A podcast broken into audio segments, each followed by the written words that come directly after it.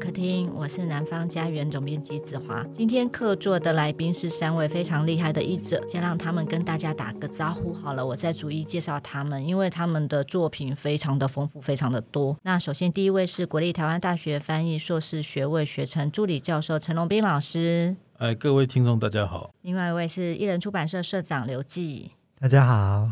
还有豆点文创结社社长陈夏明，嗨，大家好。三位好，在这一次的译者系列里头啊，我们这一集要聊的是关于经典重译，因为大家听到这三位的姓名就知道说，诶，他们有很多的经典重译的作品。三位互相接触到的就是关于海明威跟菲兹杰罗嘛。先介绍陈龙斌老师好了，他三度获得了开卷翻译类的十大好书奖项。那我们南方家园开始创办之前，就跟老师合作过了《城市乐园》，那我们也出版过老师写的书《危险的友谊》，超译菲兹杰罗跟海明威。那我们也跟老师的译研所的学生合作翻译过史蒂芬金的《关帝的按钮盒》跟白小红老师的《边境人生》。老师的翻译作品超过了六十本，我已经没有在数了。我们刚刚见面的时候，那个看到六十本。有人还说，哇，比我出版社出的书还要多，吓死人了。最近老师翻译的代表作品包括《白鲸记》，然后海明威的《战地钟声》。那最近的最新一本书就是海明威的《战地春梦》。那翻译了非常多的经典的小说。刘季呢，翻译好像都是。菲兹杰罗的吧，有《冬之梦》，还有《富家子》，就是费兹杰罗的短篇杰作选，还有长篇的《夜未央》。那夏明翻了海明威的短篇的作品，包括《一个干净明亮的地方》，还有《我们的时代》，还有《太阳依旧升起》。然后还有另外一本菲律宾的小说，就是《老爸的笑声》。那最近逗点有出了经典的作品，是一个俄罗斯的文学叫班尼亚舅舅，因为要放在经典重译嘛，想要问的一个还蛮大的第一个问题就是为什么要重译？就是什么是你的当代性？你的当代性的特色是什么？很多人说经典重译就是可能过了十几二十几年之后，我现在想要比较一个当代的语言去重新去翻译它。经典早期可能有一些，譬如说像严复翻的经典，张爱玲翻译的《战地春梦》。那为什么我们现在事隔了十多年之后，我们要重新再用我们的当代语言，或者是说当代的文化思维去翻译。呃，我觉得语言是一个层次的问题，但另外一个层次问题是，可能以前的翻译有错误会比较多一点。如果各位有看我最近出版那个《战地春梦》的话，其实我那个就是古代译者的吐槽大会啊，我就是 一边翻译一边把之前那些译者怎么样犯错的地方全部，不能说鞭尸啊，就是说。我我想让大家知道说，哎，这个其实翻译就是这么一回事，大家都会犯错，我也会犯错。后面如果译者要重翻的话，当然欢迎啊。经典不断的被重译的话，那我觉得大家才有这个讨论的空间嘛。我是我是这么觉得啦哈。那另外一个当然语言当代性也是个问题，就是啊，如果各位有看之前的各种版本的《战地春梦》的话，比如说像林怡金啊、宋碧云啊这些，其实我觉得每一个译者翻译时候用的声音跟语言都不一样哦。我现在就是想要用大家比较能够直接了解的，然后读起来比较流畅，比较。不会这么觉得这种跟我们现在的生活语言脱节的那种语言来做阅读哦，我是希望能够达成这个效果。照理讲哦，每一个经典啊，大概隔个十几二十年应该就要重译一次。那但是哈，我做翻译以来，我翻译了那么多经典哦，我常常就是会有一些。经典是我第一个翻译，像比如说《城市乐园》，它出版九十几年之后才我第一个译本出来。那很巧的是，那一年中国大陆也推出另外两个译本，然后《白鲸记》也是一样。《白鲸记》呢，大家都知道台湾有三个译本，那其实那三个译本啊都是假的，都是盗用大陆的译本。所以我那个译本算是台湾的第一个译本。我是觉得这个是蛮可惜，因为我们这个语言啊常常会更新嘛。所以你如果不断的去重译的话，那这就是可能有一些译本它就会比较让人家感觉比较旧一点哦。所以我我是站在这个角度上去想。然后还有一个就是那个，因为现在的资料啊，网络上资料那些都很多，所以我希望能让读者更加了解这一些经典的那一些背后的文化意涵，还有一些文学技巧。历史背景哦，所以我在翻译的时候，我参考非常多学术性的作品，还有一些什么工具书啊，什么海明威年表。我我现在可能是全台湾家里面有最多海明威的书的人，因为我那时候做 做经典译著计划有经费，所以我什么样的海明威书我都买，包括他的什么书信集啦，或者是很多工具书啦，还有讲透说他这写作技巧怎么样怎么样那些书，我我都有。基本上我是很佩服以前的那些译者。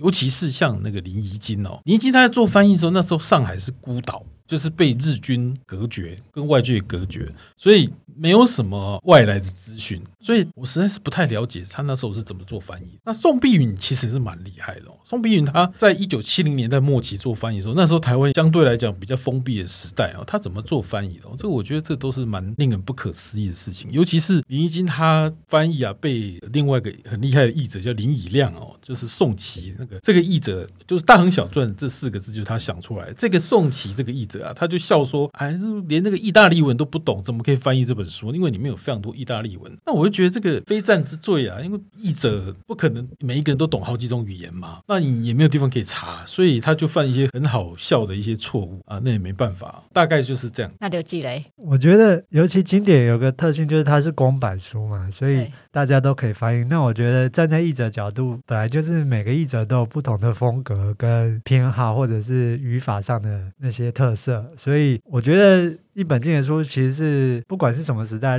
任何时代都可以有很多翻译去从事，把它翻译过来，因为他们都会翻译成不同的特色跟风格，有点像是我都把它当做音乐来比喻，就是你曲子做出来了，但是有很多不同的钢琴家去演奏，就会有不同的特色跟风格出现。所以贝多芬的曲子会有很多不同的钢琴家去演奏，然后会有不同的追随者。那我觉得译者也可以做这样同样的事，就是一本经典经过不同的译者去经手翻译之后，就会呈现出不同的特色跟风格。那读者可以自己选择他偏好的风格，比如说《费兹杰罗》，很多人翻译；海明威有很多人翻译，那你就可以选择啊，你觉得海明威应该是这个样子。像村上春树，日本村上春树他也有翻译。费兹杰罗嘛，他就会翻译出他自己的风格。那村上春树的读者就会去买他的翻译的书来看，因为他们喜欢村上春树的那种风格。所以我觉得任何时代翻译都是一个把曲子像音乐家把曲子再演化、再呈现的一个中介的角色，重新编曲的这样的一个概念。对，对啊。他们都有各自可以发挥的地方，所以我觉得经典既然是公版，就应该有很多版本不断在翻译呈现这样子。夏明哎，我也跟刘季有一样的想法，然后在这边我想要呼应陈荣斌老师讲的，就是真的好的作品，假设它已经是经典，就是像刘季讲的已经是公版了，那真的就是十几年至少就要有一个新的译本，我觉得。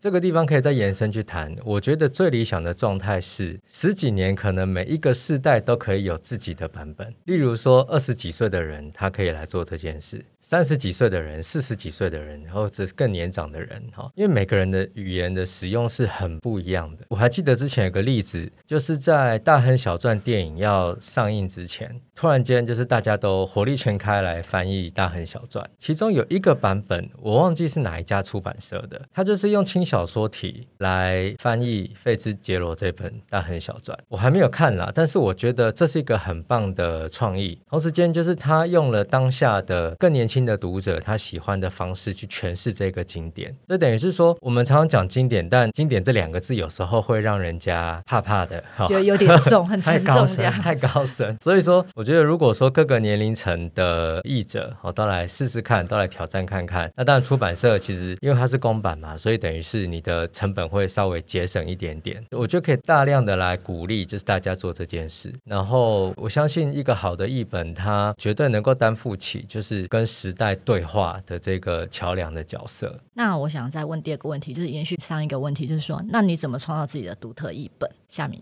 就是用自己喜欢的方式去包装它。我觉得，因为我跟刘季的角色是译者，同时间也是出版人嘛，所以等于是说，我们通常看了一个作品，自己很喜欢。那假设刚好它又是公版的，我们可以自己来做的时候，那当然我们可能从翻译就会定位它的语言会是什么调调。那再来就是它的视觉上可能要呈现出什么样，要吸引哪样的类型的读者。然后再在这个地方就会把它包装成我们完全想要的样子。可以补充一下，就是说像经典重译的部分啊，我觉得就是一个译注，或者是说找推荐导读，其实这个是很重要的。嗯，很重要。对，所以其实，在单位的。翻译的经典的作品里头，或者是包括你们自己出版的里头，其实好像重新去导读这本书，好像变成是它里头的最重要的，就是除了文本之外，其实很重要的一个篇章。那刘静呢？导读就是在诠释的过程呢。有时候其实译者如果是我们自己翻译，如果是可以自己写一个导读是最好，就是我们可以从我们自己的角度去呈现不同的观点。所以如果创造自己独特一本，其实就是你有一个独特的观点。比如说我们那时候做午夜巴黎计划，就是我们找。到了一个不一样的切入点，做费兹杰罗跟海明威，那我们就会把他们两个角色特性对比的部分更强调，所以我们在译后记上面都会写到说海明威跟费兹杰罗的关系，那他们既有这个对比，会更凸显出他们个人本身的特色。我在翻译费兹杰罗的时候，也会。因为对比性而去更加深的强调飞之酒楼本身的特色，然后把它跟我自己的风格融合在一起，所以会跟可能跟之前的译本就比较不一样，就是它既融合了我自己的想法，也融合了跟海明威的对比，创造出一个比较不一样的译本。我觉得，那龙斌老师刚刚出版最新的就是《战地春梦》嘛，那这本书你花了四年。好好久，好长的时间。不是，我要解释一下哦，就是这一本书呢，我是在二零一八年八月的时候开始做翻译，嗯哼，然后呢。本来是要翻一年的，就是科技部给我一年时间，现在叫国科会，那时候叫科技部，他给我一年时间。后来我发现不够，我又延了半年，然后呢，再来又延半年，然后后来我想要再延，人家又说不行，你一定要赶快出来。然后翻完之后还要经过审查，因为要申请这个出版补助，又要再审查，所以才会搞这么久，等于说大概三四年时间吧。而且我翻译过程中我还写两篇论文，关于《战地春梦》的翻译的两篇论文，所以大概的确应该是花了两年多的时间吧。你都不用睡觉哎。我想问龙斌老师，就是说，像在《这一春梦》里头，好像有一篇你的作家的导读，我那个导读的部分就已经将近一百页吧，反正就是很多字啊，这十几万字吧。因为我听读者在上面提到，就说看完那一篇导读，觉得特别的精彩。就整个重新帮你爬梳一次。哎，对对对，我就是从各种不同的角度去看海明威作品，还有他这个作家。而且因为他这个是战争小说经典嘛，那所以我又把一些这二三十年来出版一些战争小说，把它重新做一个对比，什么那些的。这就是一个把这个作品放到一个新的脉络里面去。所以有一个哈佛的大学一个教授叫 Damrosch，他就说啊，我觉得这个观念我非常认同。他说一个作品啊，成为世界文学之后，它被翻译之后，就跟原文。因为呢，会有很多新的脉络出现，然后译者会用不同语言去把它做一些诠释。比如说像我自己怎么样用我自己的声音，就是我不见得会就是像海明威那样子比较特别的那种文字风格，因为有时候英文转中文哦，那个真的不太容易。但我就是会去想象说，诶，这个角色大概会怎样讲话？像里面有一些那种这个男女主角要调情的那种对话，我会觉得那个特别难翻译。这要怎么翻的哦？不会太恶心，然后又要恰到好处，那真是蛮困难的。所以这个挑战哦，就是以前的这些译者们，我觉得都做的不是非常好啦。那我是希望我自己的译本可以让新的读者来做一些评断，来看大家觉得适不适合。这一次呃，应该是说今年上半年，南方教员才把龙斌老师翻译的那个《城市乐园》做有声书，然后其中下半部的部分我们想要做声音剧场，然后我就去把那个文字要重新去修整，就变成脚本这样。就是你刚刚提到的，就是每一个人物有他自己的语言。我记得我那时候弄下半部的时候，它里头的人物角色大概有二十多个嗯。嗯然后各个年纪，因为我包括还要做一个人物表，就是他们的特色、他的年纪怎么的，就是他们在找这样的声音演员的时候，他要去针对那个某个角色的他的特色。去找出那样的声音去诠释，所以其实这个东西，其实在翻译的时候，因为我是这次在做有声书的时候，我才特别去觉得说，哎，这个东西其实风格其实很重要。真的，真的。我再举个例子，我之前不是翻那个 Charles Bukowski 的《爱是来自地狱的狗》嘛？我那时候尝试是比较大胆一点，因为我想要，因为他自己自称为一个 dirty old man，下流老男人。我想说，哎，那这样一个人要怎么样去把他的诗歌的风格做一个重新的诠释？所以，像我会用一些比较特别。比如说，他一直在讲蟑螂，他教蟑螂怎样怎样，我就把蟑螂分成小强。比如说，会有很多台语，像什么靠北靠木啊，然后那个 我就看那个豆瓣读书网站哦，有些大陆读者就说，翻的是很好，可惜有些台语看不懂。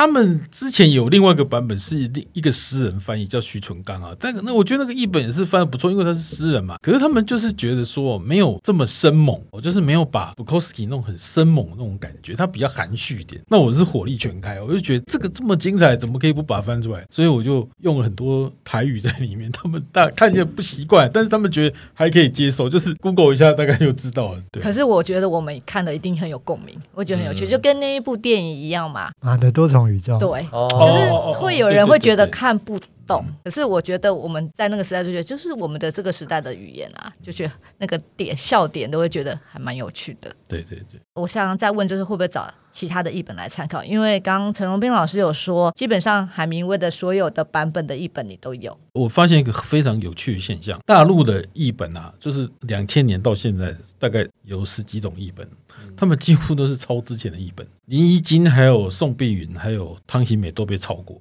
所以有一些关键地方大家错都错一样啊。有一些是做一些他们会抄，然后做一些衍生，而衍生来衍生错哦，所以就是。错上加错这样子。就是连错误都有脉络，就传承嘛。啊，对对。对，夏明呢？夏明，我记得是本来今年，我记得年初的时候吧，我们那时候去书林吧。嗯。那时候你有买一本书，你那时候因为要翻译，所以我看到《动物农庄》，但我后来就发出去给别人翻了。太棒了！我这两年的功课是放过自己，所以，哦、是但是我刚才提到就是那个海明威的作品嘛，就是我自己也是我看得到的印有海明威三个字的书。我都会去买，我有书柜有两个格子，就是都是海明威的书。然后谈到那个译本，的确就是，呃，有时候你还是会参考。一方面是说，它刚好就很多的译本，所以你还是有些功课，我们就做一下，来看看。尤其是有些版本可能它会有一些注释或是什么的，那的确可以有一些了解。可是的确，像刚才陈老师提到的，有一些错误可能会延续啊，或者是说，的确你看到那个东西好像有点怪怪的。那所以我，我我还记得，因为这一次刚好一个干净明。明亮的地方这一本的译稿有授权到中国的出版社，所以等于我们就来回讨论了很多很多的内容，然后其实就有一些。他们提出的指正，但有些他们真的很细心，就帮我做：“哎，这个地方是不是怎么错？那什么什么的？”我说：“哦，对，有些打错字或者什么，那时候没教到。然后也有一些就是可能我那时候没有注意到的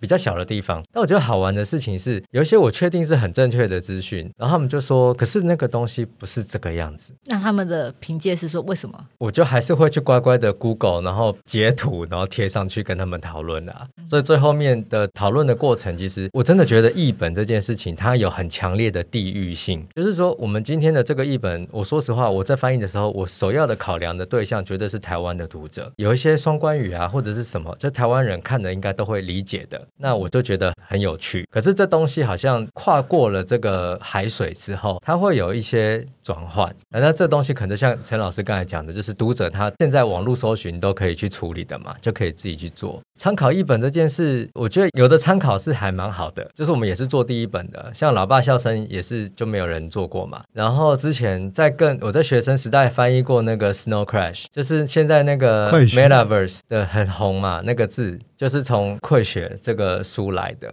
那时候根本连雅虎的网站资讯都很薄弱，然后我跟我那学长两个人翻到就是快吐血，就是这是什么东西啊？然后就是。很难搞懂，所以就是像我那时候元宇宙，我们那时候是翻成 Meta 语，因为它就是 Metaverse。嗯，对，我想着用声音这个概念去带，可是你可以看得到这些名词也会因为时代的转变而有不一样的诠释的空间。那就记呢？你我会希望尽量避免，像我翻译废之久，因为废之久的书非常多，我当然都会找来看一下，但是因为废之久的风格非常强烈，你很容易被其他人影响。就是，所以我会尽量能不看就不看，不然我看一看就会变成照那个译者的风格走下去，因为他的文字风格太强烈。如果我想要有一个独特的译本，我就会尽量避免，然后只是把它当做参考，就是有哪些。地方搞不懂，原文搞不懂，或者是觉得可能会出错的地方，我就会对照几个译本，他们解决方式是什么，然后看一下哪个人做对，哪个人做错这样子，然后或者是我别的做法。但是风格上，我会尽量避免说太过跟其他译本粘在一起。所以我会比较喜欢翻那种就是没有人翻过的书啦。如果很多人翻，比如说废之久，很多人翻就会比较麻烦。我要避免跟人家人重复，有时候很难说完全把那些其他译本撇开一边，说我自己来独创一个新的译本，好像也就是没有站在前人肩膀上，好像有点浪费这个机会。所以也是要参考了，但是就是我会希望能够尽量不要太靠近，那风格就走偏了。那我们来聊到就是跟三位有共同交集的，就是午夜巴黎十年，今年是十年嘛，对不对？十年。我记得我们好像本来你们两位本来要做十年的计划，后来呢？就放过自己了。我本来本来说要交换我译海明威，然后他那个陈夏民译废之结罗，结果我本来想说，哎，要不要看一下《战地春梦》？然后就一问陈龙斌老师，他已经翻完了。对，我们立刻打，我们立刻就。所以这个计划，十年计划就是被十年计划就直接交给陈龙斌老师的。对，一个人挑大梁，火力全开来支援这样。所以就是被《战地春梦》给掐住了，十年计划就没有。那我们直接就等二十年了，看看啊，看看啊，未来有没有机会？因为我其实没有，还没有太大的兴趣继续翻《费兹杰罗》。他的意思是，他跟《费兹杰罗》可以分手了啊？已经分手了，已经分手了吗？就已经十年了嘛，差不多了，可以换下一个，下一站会更好。尝尝别的风格，对，对或者可能过一阵子，我又觉得《费兹杰罗》很有趣的话，再继续回来。因为他的书也不多啦，然后很多好书都已经，当然小传已经太多人翻了，嗯，真的，可能十年后需要新的译本的时候再考虑看看。所以，如果大家喜欢的话，自己上网去 Google 找一下，就是豆点跟艺人出版社的《午夜巴黎计划》。那其实我们有参与两本，南方有参与两本，一本是陈文斌老师的《危险的友谊》。因为我觉得要同时去写这两位伟大的作家，其实真的要，这应该是老师，我记得好像是大学研究所博士博士班的时候就一直在做这样的研究，所以等于是把他的整个研究的这个过程呢，也就把它写在这本书里头，所以大家可以去找危险的友谊，超译海明威废之结罗来看。当然，艺术的部分，南方有出一本，就是穿越世纪的情书，这已经都是比较早的吧？我记得好像是因为十年了嘛，所以应该是一五年或一七年那时候的作品。一五吧，一五年是一五，对对对对。我觉得《午夜巴黎计划》虽然现在听真的有点遥远的，可能有些听众都不知道《午夜巴黎》是什么东西。对啊，但是我觉得这可能是台湾的出版。的历史上面最密集讨论就是一九二零年代啊，到底发生什么事情的一个出版的大型的计划。然后等我们大家透过不同的书籍，然后慢慢的补足那些拼图。有些读者的确是真的会追着，然后把这些看完。那我相信就是他们应该也会有蛮多收获。像透过陈老师的作品啊，或者说透过那个《穿越世界情书》那一本书，我都觉得好像有很多以前听起来很抽象的东西，或者是人名，都慢慢的具象了。然后你就可以好像更能够掌握那个年代到底发生了什么，而那个能量怎么会这么强大，甚至可以延续到现在，然后持续去影响这些创作者。而且陈龙斌老师应该是少数翻过费之结罗跟海明威同时都翻过的人了。对啊，而且、啊、而且大家追陈龙斌老师就好。我觉得哦，翻做翻译这件事啊，你如果只是看文字，好像有时候是隔靴搔痒。你可能要去了解一下这些作家他们，比如说写信给谁的时候，里面怎么讲。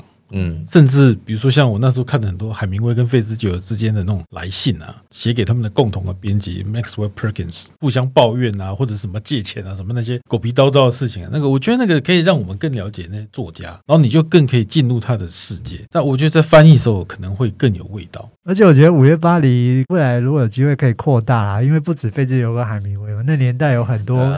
很杰出的作家，那台湾其实不熟悉的，我们未来说不定也可以引进一下。对对对，没错。那我们来讲大家的翻译工作，因为我记得像崇斌老师他自己还要做教学研究，两位夏明跟刘静呢，其实也做出版。你们怎么样在教学研究跟翻译之间，或者是出版跟翻译之间这两个不同的身份去做？就是你怎么去规划这样的时间呢？其实就是少睡一点。就是你睡眠时间不可能再多。其实我觉得我还蛮幸运，就是我的工作是教翻译，然后我自己做翻译，真的是教学相长。因为有时候你看到学生的翻译会很多那个脑力的激荡哦，我就觉得哎，现在小朋友他们有时候想法真的是不太一样哦，我觉得这个还蛮不错的哦。但是哦，就是这个翻译这件事没有持续做，真的是不太行。对，而且你可能就是要不断的持续扩大你对于这个世界的了解，然后你的语料库够不够大，然后你对这个世界是不是要保持好奇心？所以我觉得做翻译的话，好奇心真的蛮重要。看到不懂的字去查一下，看到不懂的事情去也是去 Google 一下，看到什么样不之前不知道的作家也去看一下。我觉得这个是做翻译蛮必要的，在出版界也是常常，因为作家这么多，你不可能全部都认识嘛，所以你一定要花很多时间去了解这个世界有哪一些作家这样子。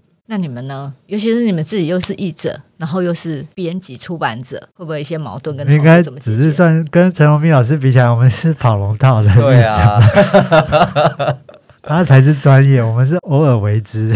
我觉得这真的是，其实就一般来讲，就除非你是专职的译者，就假设你真的有别的工作，那个时间的分配的确有点技巧的。其实我今年有翻了一首诗，就是那个 T.S. Eliot 的《空心人》，那个就是变成是我可能每一天就是翻一个小小的 stanza 而已，然后可能隔了。两个礼拜啊，三个礼拜就哎就可以翻完，然后等于练习一下那个语感。我也会觉得说，有时候没有碰，真的就是那个语感会弱掉，然后甚至有一些连那种文字跟文字之间的那种感受会有点奇怪，就是好像有点像是暖机啦。所以有时候我们翻译一个书的时候，其实前面是书进度最慢的嘛，哦，那中间开始就会就越来越快，因为已经充分暖机了。然后所以我觉得真的就是要持续的。接触，然后可能就是光是查字典啊，或者是说进行那种不同语言的对译，这件事情都是很好的练习。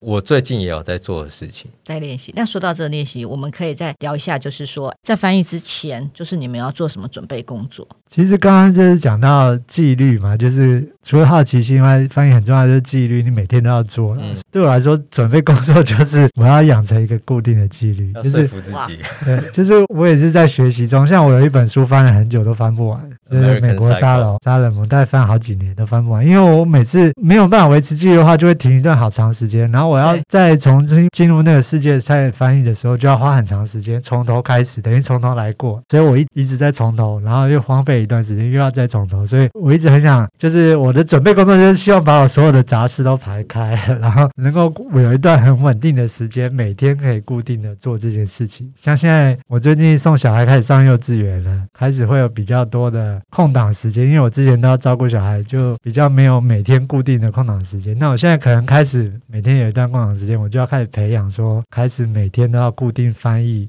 多少的进度，然后才有可能把这本书完成。对，你一天可以翻多少字啊？要问大家各自一天可以翻译多少字？你说过去这一千多就差不多了吧？一千多吗？一两千吧，我没有像老师那么专业。对，你是 你是专业级，我是三千起跳。我认识另外一位译者，就是邓家婉老师，然后他也是，他是专职的译者。他说他一天一天大概也就是三千到四千左右，三千大概是极限。对我来说啦，我那时候翻费自由，大概两千多就头脑有点昏了。我好像我听说那时候翻飞海明威有一天有五六千的吧？有，我有一天五六千。我觉得那个不太一样，就是说，因为我一直在移动，就是那一阵子我其实一直在台北、桃园，然后是哪里移动，所以我没办法在路上工作，但我就会把作品带在身上，我就一直看。我记得我们有一次去香港，我们在搭飞机的时候，你在机上。对。我就是做翻译嘛，我记得我，我就是带着那个书或者什么，那我就一直会做一些笔记。可是我没有真的在翻，等到我真的要下定决心要做了，那我可能就是这一天做，然后就啪就把它一次做完。可是我前置的作业是会花一些时间的，嗯、所以可能我那时候真的有可以就是四五千四五千，因为哈就是如果没有按照时间印出来的话，我就糟糕了。所以我我跟刘继可能那时候可以就是用那种燃烧小宇宙的方式，硬是把书做出来。可是我觉得有一点很重要是前置的作业，你在做一个文本的时候，你还是要花事先就除了你要说服自己说好我要开始工作喽，这样你还要就是做一点功课。做功课可能是说你先看完一遍。或者是说你先看某一些资料，而等到你真的要翻这个段落的时候，我的习惯我还是会把这个段落就是多看几次，很确定的时候我才一次出手。这样，其实刚刚三位有讲的一个就是好奇心，一个是前置作业，一个是纪律，这也是我们算是给想要进入书籍翻译的年轻人使用的建议。我知道三位都是翻文学书，龙斌老师好像翻过历史历史书，还有那你们运动。所以你们有什么想挑战的译本或者是类型，或者是你们有梦想中想要翻译哪一本书？这样，我现在可能就是想要比较 focus 在历史方面。历史是蛮有趣、蛮迷人的，而且台湾哦，现在出版业真的很多历史量大到非常惊人哦，所以我觉得可能现在读者对那方面也是蛮有兴趣，所以我往后可能会往那方面去发展。我发现哦，我在教历史的部分的时候啊，同学们本来都是觉得说历史不就那样吗？因为都是一些事实嘛。可是说真的，你要把英文翻成中文或者中文翻成英文的话，那其实会有很多不一样的考量。这个部分我以后继续在做。所以老师，你在教学的里头课程是不是有一堂课是讲就是？对，我有开史地翻译，还有一个很有趣，就是把台湾文学翻译成英文，这个领域比较特别啊，因为大部分的出版社都是希望是可以找外国人来做翻译，就是懂中文的外国人。可是我觉得哈，懂中文的外国人不见得能够把翻译做好。嗯，对，有些学者就觉得说，其实应该是要两个合作，一个是懂中文的外国人，一个是懂英文的台湾人。嗯，因为台湾是一个很特别的国家，就我们所使用语言啊，就是我们会有华语，还有日语，还有这个英文、客家话，甚至还有那个原住民的语言。对，嗯，哦，比如说像各位知道吗？就是前一阵子那个甘耀明不是出一本书叫《成为真正的人》真正的人。其实这个里面它藏了一个大家都不知道的一个梗，它就是布农语，布农就是真正的人，所以他的那本书的封面上面有什么闽布农还是什么，他那个就是布农语的那个书名哦，所以这个是很少人会去注意到了。蛮迷人的领域啦。你们呢？想挑战？我最近是一直想要挑战诗，所以我就是有空就会做那个诗的练习。最近有在准备一些诗人的作品，就是也都功课都有在做。希望这一两年可以用这个方式来挑战一下。哎、嗯欸，我觉得诗集不好译耶。对啊，诗的部分因为很麻烦呐、啊，真的很麻烦。对，因为它还有很多就是节奏感，哒哒哒或什么之类的。它，然后你的中文怎么？我觉得已经不只是节奏感的问题，我自己是可以接受，就是说不同语言在转译的过程当中，某一种东西的流失，我可以很客观的接受它。可是我不能够接受是，可能有时候原文我都看不懂。嗯，这这个东西真的就是很复杂。我觉得诗这个东西就变成它的那种暧昧性就很强。所以我反而觉得说好像很值得挑战。诗本来就是最难翻译的文学，很难啊，尤其是英文诗的部分。那你看原文，然后你再看中文，对照中文的时候，你就觉得说原文的那个味道就不见了，真的。对，然后你翻成中文的时候，那个感觉就平掉了。对啊。那刘季呢？先把美国杀人魔最大的挑战。我就是想，所以你还没还翻完美国杀人魔，他还停留在最后面那边。所以我想挑战就是多介绍一些台湾比较不知名的作家。那个二零年代还有另外一个作家，老师应该知道 John Dos Passos。嗯，对对，台湾都没有人出过他的书。对，所以他的书其实也蛮值。他美国三部曲就很。嗯很经典，是是是，那台湾都没有人出，所以是他的文字蛮难的，所以也是一个挑战。对，所以未来说不定有机会。等我翻完《美国杀人魔》之后，好，那我们最后问一下大家，就是你们最近在阅读的书，还有最近正在计划的翻译工作。最近在读那个李先德的那个《南台湾踏查手记》，还有李先德《台湾纪行》，哎，那是两个不同译本。那个是因为我是要做研究啊，所以我就必须要。看他那些东西，不过那个是蛮有趣的啊，就是它里面有讲到很多那时候发生的事情，就是先在一八六七年的时候发生罗妹号事件嘛，如果大家有看那个斯卡罗应该都知道，然后后来就是接到一八七四年的那个牡丹社事件，哎对，所以那个可以从这个地方去看到很多啊跟台湾历史有关系的东西，而且发现台湾其实跟这个世界的连接是蛮强的。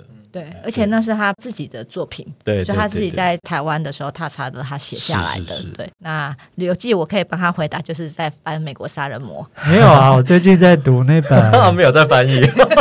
我最近有读那个菲利普·迪克新出的台湾新出的《尤比克》。哦哦，那本书我其实本来开出版社的那段时间，我想要出很多菲利普迪克的书，但它的版权费还蛮高的，嗯，所以一直都没有出。而且台湾很少人出他的书。然后那本尤比克我是蛮喜欢的，本来想要做，但是没有买到。但是后来终于今年吧，今年有人出版，所以我就买来看一看。那本书很有趣。那夏明，因为夏拉拉的关系，就是一直都在读很多书。然后我觉得最近印象最深刻的是一个漫画，叫做《虐待我的爸爸终于死了》。然后它其实篇幅不长，它大概一百九十几页不到，哦，就是一个中篇的漫画。可是他真的把一个受到家暴的小孩，然后他从那个冲击的当下，一直到余震，哦，然后到最后面长大要怎么面对收拾这些残局。他那个心理转折都描写的非常的好，我真的觉得说他的这个漫画的文学性很强烈，就是最近很喜欢这个。最近在翻译的作品就是刚弄完那个空心人嘛，因为以后我打算逗点要做那种更迷你的像 Zin 一样的东西，然后可能就是一首诗，就是好好的翻译它，中英对照，然后再配一个导读。那我觉得就是一般来讲，他可能一百块买了，他看完一首诗，看完一篇导读，我觉得就够了。最近就在做这些功课，这样。最近你们出的那个凡尼亚的舅舅是你们逗点的第一本的呃俄文作品，对。就是我看了那个在车上那个电影啊，我说我天啊，这也太好看了吧！怎么会可以这么好看？然后因为它有里面有两个剧本，就是剧中剧，一个是等待果陀，在台湾的读者观众都没有发现到，可是它很重要。然后再来就是那个凡尼亚舅舅。然后因为等待果陀的版权现在在联经那边嘛，啊，他们已经有一个译本了，所以我就想啊，那凡尼亚已经是公版，就没有人做，那我我们来做这样子。一个剧本一本书也不错，小小本。对啊，小小本。对对对，嗯、我觉得这次做凡尼亚舅舅，我在细看之后就发现，他其实可以跟都柏林人呼应，因为他其实里面在讨论的都是某一种瘫痪的状态，就是 paralysis。尤其在凡尼亚舅舅那个人逃到宗教里面，或者逃到某一个对于来生的想望。这件事情是真的让他们可以麻痹当下，然后拒绝改变。我觉得这是做出版很好的收获，就是你透过这些作品可以重新理解这个世界。